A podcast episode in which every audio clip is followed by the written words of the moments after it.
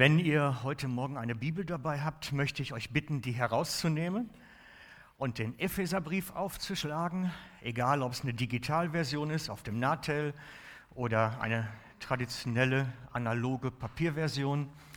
Schlagt doch bitte auf den Epheserbrief im Kapitel 4. Epheser 4 ab Vers 11. Dort steht, und er, Jesus, hat etliche als Apostel gegeben, etliche als Propheten, etliche als Evangelisten, etliche als Hirten und Lehrer. Zur Zurüstung der Heiligen für das Werk des Dienstes, für die Erbauung des Leibes des Christus bis wir alle zur Einheit des Glaubens und der Erkenntnis des Sohnes Gottes gelangen, zur vollkommenen Mannesreife, zum Maß des, der vollen Größe des Christus. Okay, soweit? Den ersten Verse werde ich nicht genauer darauf eingehen, weil die hatten wir im letzten Jahr schon recht ausführlich mehrmals genannt. Ich schaue vor allen Dingen auf den zweiten Teil dieses Abschnitts. Es fängt an mit Vers 11. Jesus hat Männer und Frauen in die Gemeinde berufen, um die Heiligen zuzurüsten, zum Dienst. Das ist Vers 11 und 12, sie zu befähigen durch die Kraft des Heiligen Geistes. Und dann geht es weiter. Dann kommt in Vers 13, damit wir zur Einheit des Glaubens gelangen als Geschwisterschaft und zu einer Erkenntnis des Sohnes Gottes. Das heißt, dass wir Kenntnis von Jesus bekommen, ihn kennenlernen, ihn intensiver mit ihm zusammen sind und damit zur vollen Mannesreife steht bei mir oder zur vollen Reife gelangen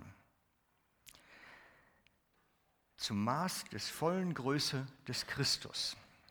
Das heißt, Gottes Ziel mit uns, mit jedem von uns, ist Reife. Jesus möchte, dass wir reif werden, dass wir geistlich wachsen. Das zieht sich durch, durch verschiedene andere Passagen des Neuen Testaments und ich möchte euch einladen, wenn ihr wollt, könnt ihr gleich weiterblättern zum Galater 4,19. Dort schreibt Paulus in dem Gedanken das Gleiche. Er schreibt im Galater 4,19, meine Kinder, um die ich noch einmal Geburtswehen leide, bis Christus in euch Gestalt gewinnt. Dass Christus in euch Gestalt gewinnt.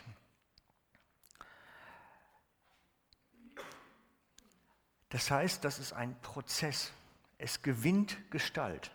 Das ist nicht etwas, was von vornherein da ist, sondern etwas, was entsteht, was sich am entwickeln ist in unserem Leben.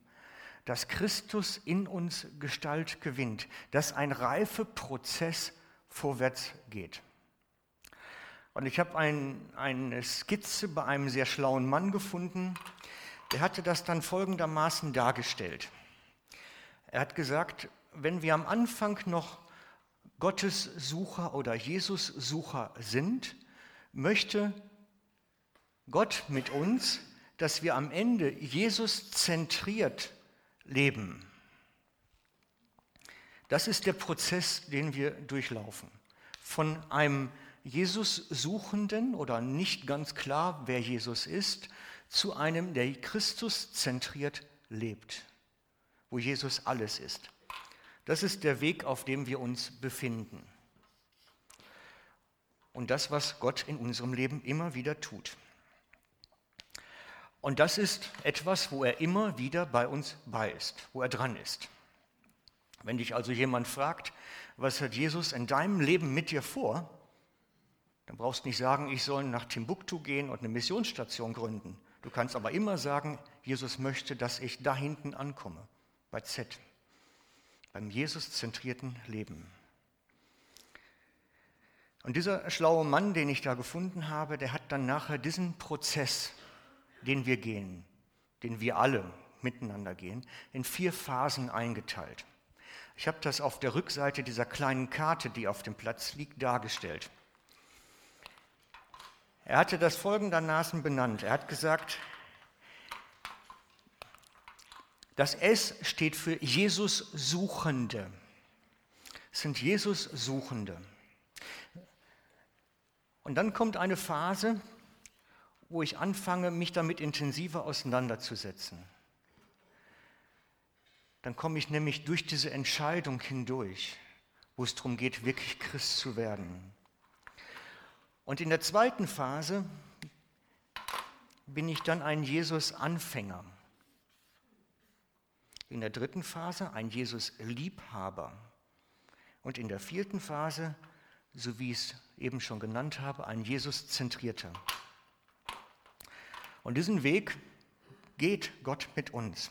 Ich habe seine Erklärung euch oben auf den Beamer gebracht. Darf ich dich einmal bitten, das nächste Slide? Genau. Er hat das ganz fantastisch beschrieben. In seinen Worten, ich glaube an Gott, bin mir aber über die Bedeutung von Christus noch nicht im Klaren.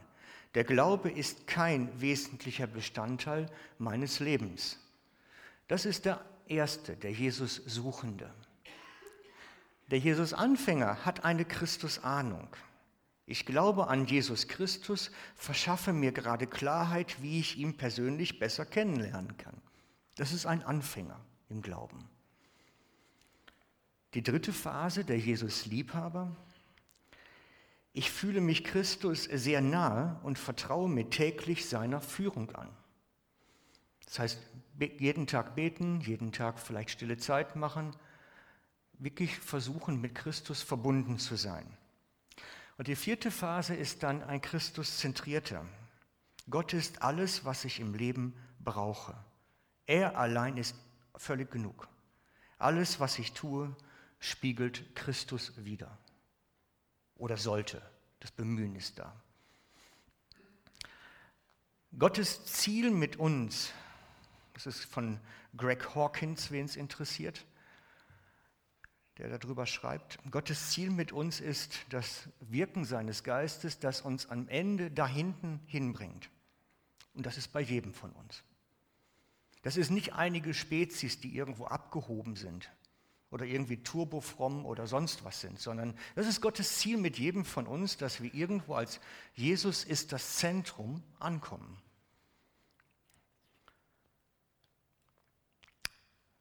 Irgendwann bei der Übersetzung der Geschichte ist mir aufgefallen, das heißt eigentlich Salz.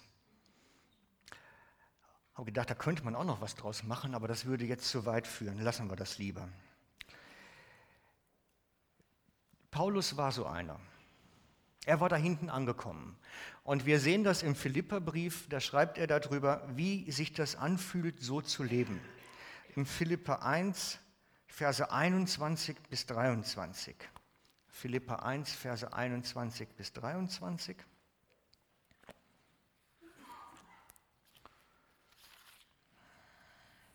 Ich lese aus einer ganz modernen Übersetzung. Er schreibt dort, ich bin voller Zuversicht, dass der Messias selbst groß gemacht wird durch das, was mit mir geschieht. Ganz gleich, ob durch mein Weiterleben oder meinen Tod? Denn für mich ist er der Messias, der Inbegriff meines Lebens. Und zu sterben, das ist für mich ein einziger Gewinn. Wenn ich aber am Leben bleiben soll, dann bedeutet das, dass ich weiterarbeite und mein Leben so Frucht bringen kann. Was ich jetzt bevorzugen soll, weiß ich nicht. Ich bin zwischen zwei Möglichkeiten hin und her gerissen. Auf der einen Seite habe ich das Verlangen zu sterben und dann ganz mit dem Messias zusammen zu sein. Das wäre ja das Allerbeste. So schreibt jemand, der hier hinten ist, der ganz bei Jesus angekommen ist. Der sagt, Christus ist alles. Ob ich sterbe oder lebe, ist eigentlich wurscht. Wenn ich hier bin, diene ich. Wenn ich sterbe, bin ich bei ihm. Ich weiß nicht, was besser sein soll. Das sagt jemand, der hinten angekommen ist. Und das ist das, den Weg, den Jesus uns führt. Das ist Reife am Ende. Christus-zentriertes Leben. So leben, dass Jesus alles ist. Ein Leben, in dem seine Gnade genug ist, so wie es auch heißt. Und genau das haben wir doch am Anfang unseres geistlichen Lebens doch eigentlich versprochen. Die meisten von uns haben doch am Anfang ein Übergabegebet gesprochen. Die meisten von uns, denke ich mal. Und bei diesem Gebet sagen wir eigentlich, ja, Jesus, du sollst mein ganzes Leben in deinen Händen halten. Ich gebe dir mein ganzes Leben hin. Du sollst alles sein. Vielleicht gibt es einen anderen Wortlaut, aber etwa in dem Sinn, in dem Wortlaut. Das heißt, wir erklären, wir möchten sogar da hinten hinkommen. Wir sagen, Jesus, wir wollen, dass du alles bist, dass du das Zentrum bist. Das sagen wir damit. Ob das alle immer so in dem Moment meinen und die, Aus, die wirklich die Konsequenzen überschauen, weiß ich nicht. Stelle ich jetzt mal dahin. Was ich aber weiß, dass der Heilige Geist das Gebet nimmt und beginnt umzusetzen. Er führt dann uns lebenslang immer wieder, bis wir irgendwann immer weiter kommen. Es ist seine Entwicklung, die er mit uns geht, mit jedem von uns, der das gebetet hat. Der Heilige Geist lässt da nicht locker. Er schafft Lebenssituationen, er schafft Begegnungen mit Menschen, die dafür sorgen, dass wir weiterkommen. Und einige von uns haben Einige von uns haben etwas ganz Spezielles erlebt. Die waren unterwegs und haben einen größeren Sprung, einen, einen größeren Gump, würden wir sagen, gemacht auf dieser Entwicklung. Und sie werden uns jetzt davon erzählen, was sie erlebt haben und was das mit ihnen gemacht hat.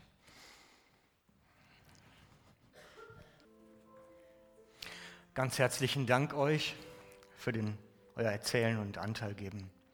Ich denke, wenn alle erzählen würden, gäbe es sicherlich noch viel mehr zu erzählen. Darf ich eine ganz unangenehme Frage stellen? Die drängt sich auf jetzt. Wo stehen wir? Die Frage drängt sich förmlich auf. Und es ist nicht eine Frage, die ich mir ausgedacht habe, sondern die Paulus selber an die Korinther stellt. Paulus schreibt den Korinthern im 2. Korinther Kapitel 13, Vers 5, prüft euch selbst, ob ihr im Glauben seid. Oder man könnte es etwas anders formulieren, prüft euch selbst, wo ihr im Glauben seid. Also wo stehe ich in meiner Entwicklung? Prüft euch selbst, fordert Paulus die Gemeinde in Korinth auf. Wo stehe ich? Dieser eben zitierte Greg Hawkins, den ich eben schon zitiert habe, hat das mit seiner Gemeinde gemacht. Er hat die Gemeinde geprüft, hat gesagt, wo steht ihr? Ich möchte gerne wissen als Gemeindeleiter oder als Pastor, wo steht ihr auf eurer Reifeskala? Und er hat eine Untersuchung gemacht, auf die ich nicht näher eingehen kann, weil es viel zu umfangreich ist. War, das war eine riesen soziologische Untersuchung in der Gemeinde, um herauszufinden, wo stehen seine Leute. Und ich sage nicht, dass das repräsentativ ist, aber er hat mehrere Gemeinden daraufhin mal später abgecheckt und hat gesagt, es ist eigentlich etwas, was in etwa ähnlich überall ist. Und er ist zu folgendem Ergebnis gekommen. Er hat gesagt, in meiner Gemeinde habe ich 5% Suchende. 5%, die eigentlich noch da am Anfang stehen, die eine Ahnung von Gott haben, aber eigentlich mit Christus noch nicht so richtig was anfangen können. Er sagte, ich habe in meiner Gemeinde 5%, die sind Anfänger die starten gerade so, die beginnen mit dem Glauben. Er sagt, ich habe 80 Prozent, die hier in dem mittleren Segment sind. Ich fühle mich Christus sehr nah und vertraue mich täglich seiner Führung an. Das heißt, ich bete jeden Tag, ich vertraue mich ihm jeden Morgen neu an. Ich danke für das, was er tut und preise ihn. Und ich habe 10 Prozent, für die Jesus alles ist die alles hingegeben habe. Und wenn er sie anrufen würde und sagt, ich brauche dich in Kamtschatka, dann suchen die auf dem Atlas, wo das ist und gucken, wann der nächste Flieger geht. Ich überzeichne es jetzt bewusst. Das ist das, was er gemacht hat. Und das ist das Gottes Ziel mit uns, dass wir am Ende da rauskommen und dass wir da auch rauskommen. Ich weiß nicht, wo wir stehen. Ich weiß nicht, wo ihr steht. Einige habe ich eine Ahnung, aber ganz unsicher bin ich da schon. Aber ich könnte mir vorstellen, dass es auch bei uns vielleicht ähnlich ist. Ähnlich. Und dann ist natürlich der Auftrag an uns als Gemeinde, euch zu helfen, zu wachsen, dass da was geht, dass dieser Prozess gefördert wird, dass dieser Prozess läuft, wie das im Epheser am Anfangstext stand, dass da was passiert.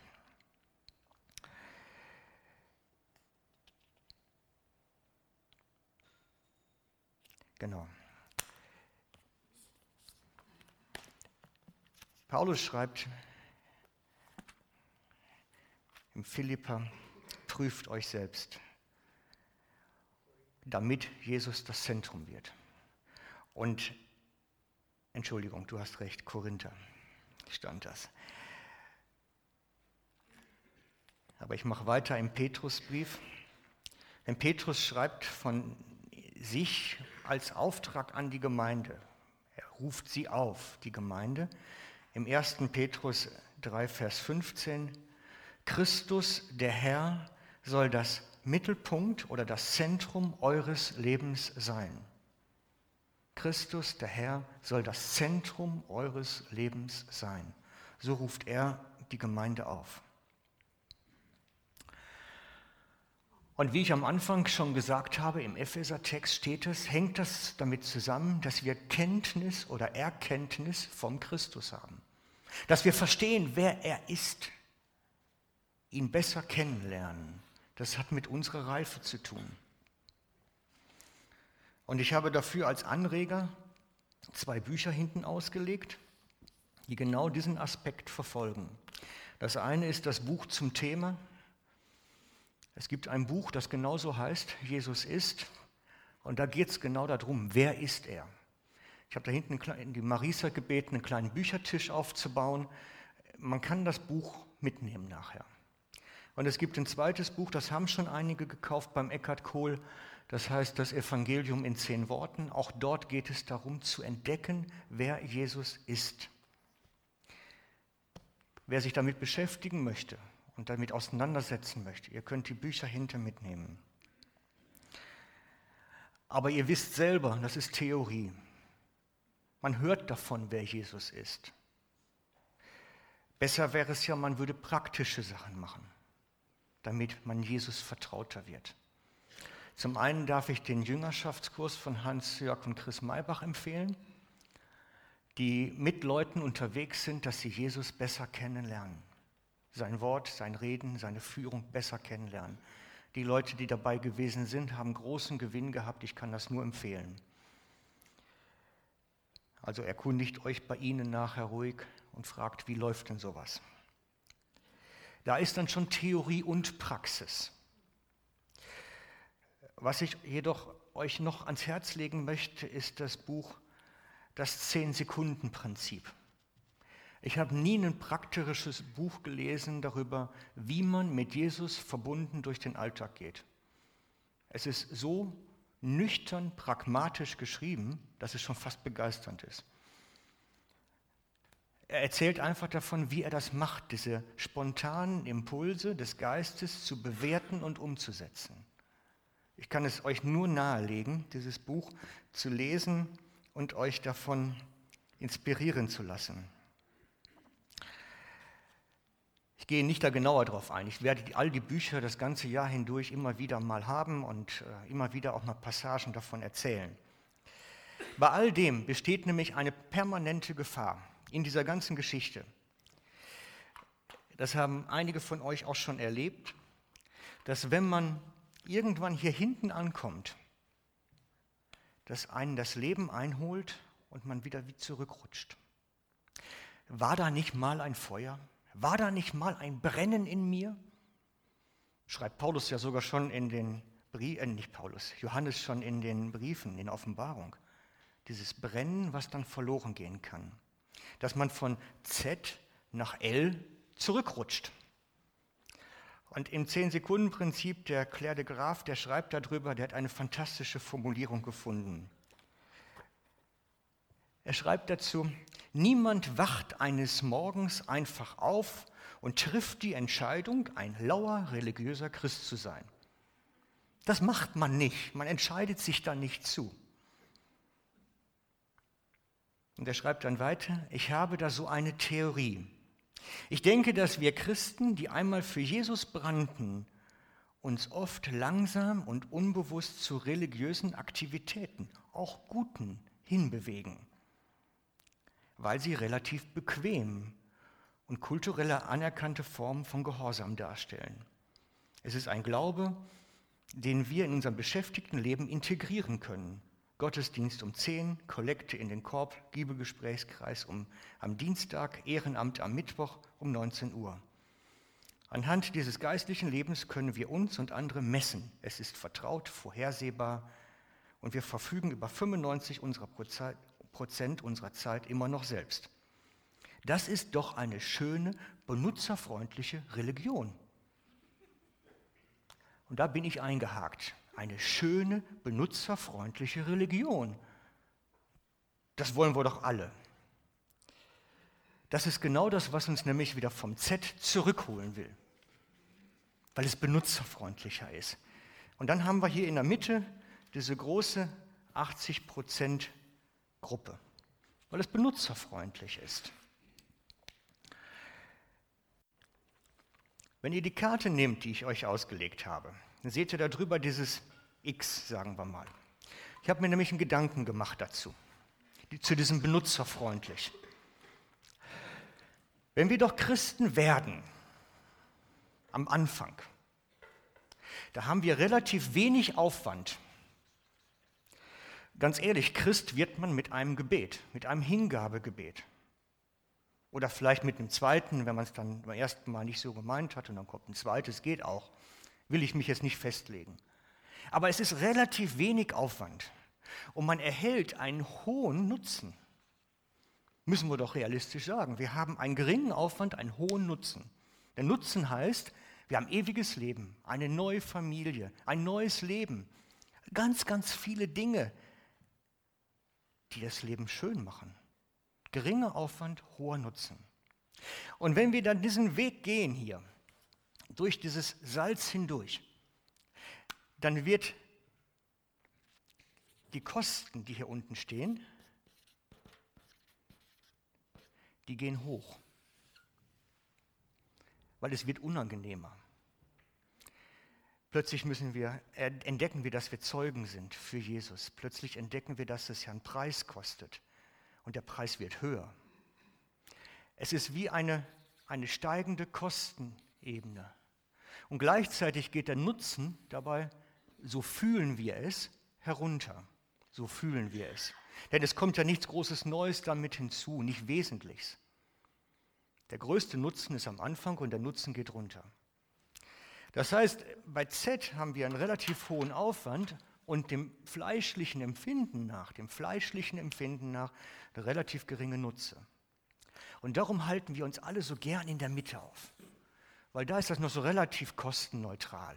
In der Betriebswirtschaftslehre würde man das den Break-Even-Point nennen, da wo dann die ganze Geschichte nämlich, nachher in eine andere Richtung läuft. Es passt nicht ganz, aber annähernd. Versteht ihr? Und darum ist das so schwierig, da hinauszukommen, weil es dann unangenehmer wird. Wir empfinden das vom Fleisch her so. Aber was wir vergessen dabei ist, dass die Nähe Jesu permanent zunimmt.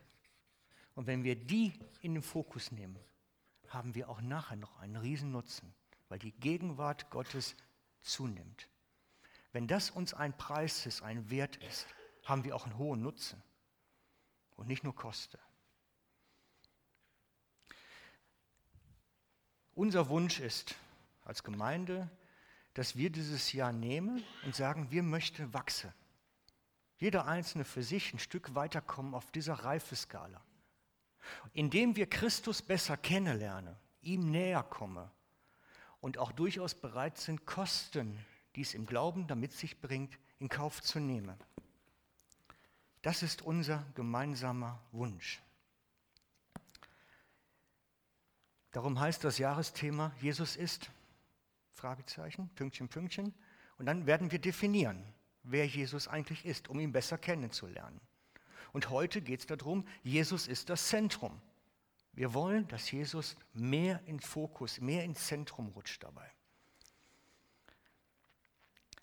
Auf der Vorderseite dieser Karte, die ich euch ausgelegt habe, steht ein Vers. Oder ein, es ist kein Vers, es ist ein Spruch. Reife durchwachsen in der Gnade. Das ist kein Bibelvers. Er nimmt Bezug auf 2. Petrus 3,18. Er nimmt Bezug auf 2. Petrus 3,18. Es ist nicht 2. Petrus 3,18. Ich betone das extra. Und ich lade euch ein, geht doch mal für euch, ich würde mal sagen, kauen, ins Bibelstelle kauen hinein. Und kaut mal dieses 2. Petrus 3,18. Wie hängt denn das zusammen? Diese Karte ist als gedacht so als Reminder zum Aufhängen, dass man darüber permanent durchaus nachdenkt und sich fragt, wie hängt denn das zusammen? Reife, Gnade Christi, sein Person Jesu, wie hängt das zusammen? Es ist wie eine Hausaufgabe, die ich euch eigentlich mitgeben möchte. Okay? Wir kommen zum Ende und dieses Ende besteht darin, dass ich mit euch eine Wand bestücken möchte. Das heißt, ihr seht schon, da hängen schon ein paar quadratische kleine Zettel auf. Und das Ziel ist, dass wir diese gelben Flächen alles so mit quadratischen Zetteln befüllen. Und auf diesen kleinen quadratischen Zetteln soll draufstehen, wer Jesus ist. Das Ziel ist, dass wir eine Wand zusammentragen. Alles mit diesem Frage, Jesus ist, wer ist er? Heute haben wir Zentrum. Würde auf dem kleinen Zettel Zentrum stehen. Ihr habt es schon im Programm gesehen, nächste Predigt hier ist, Jesus ist Liebe. Das heißt, Liebe käme auf den Zettel drauf, anbappen. Aber Jesus ist ja noch viel mehr. Viel, viel mehr. Ich sage jetzt mal meins, was ich gleich aufschreiben werde. Ich werde aufschreiben, er ist der Morgenstern. Morgenstern, draufpappen. Und das ist das, was wir miteinander machen wollen, weil es, es gibt so ein bisschen nachher ein großes Vielfaltbild von dem, wer Jesus ist.